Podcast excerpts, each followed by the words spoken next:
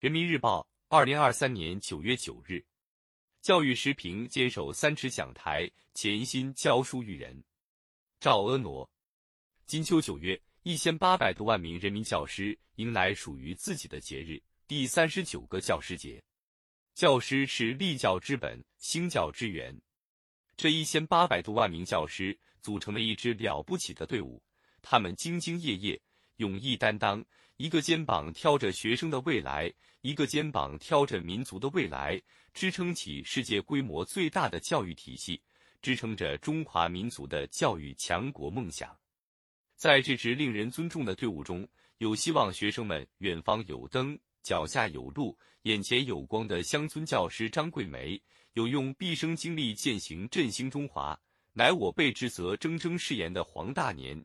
有坚持求真务实、治学报国的魏兴华，还有一生秉持“教育乃我之事业，科学乃我之生命”的高明轩，心怀热爱，躬耕不辍。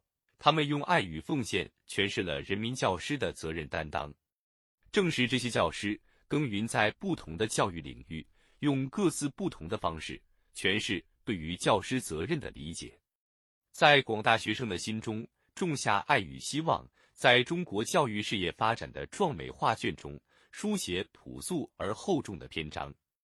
实地采访中，每每与老师们交流，总能为他们真挚的话语所打动。我的生命价值就在于我和学生在一起。这是九十余岁仍坚守教学一线的清华大学张李教授从教一生的信念。对这些孩子来说，给他们一个机会，就可能改变人生。我们有责任帮助他们。这是退休后主动到贵州大山深处支教的陈立群的人生选择。教育意味着一棵树摇动另一棵树，一朵云推动另一朵云。如果可以，我愿意永远做那棵树、那朵云，让更多孩子走出大山，远离贫困。这是乡村教师支月英几十年如一日的坚守。我也常常问自己，究竟是孩子们离不开我，还是我更离不开他们？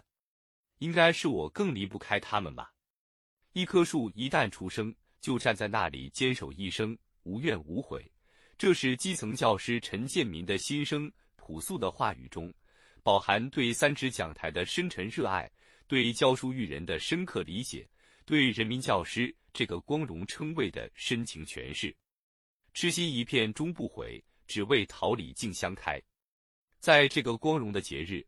我们愿将世间最美的言语、最真挚的祝福，都送给太阳底下最光辉的职业。期待一项项惠及万千教师的政策和措施，更好地维护教师权益，改善教师待遇，提高教师地位。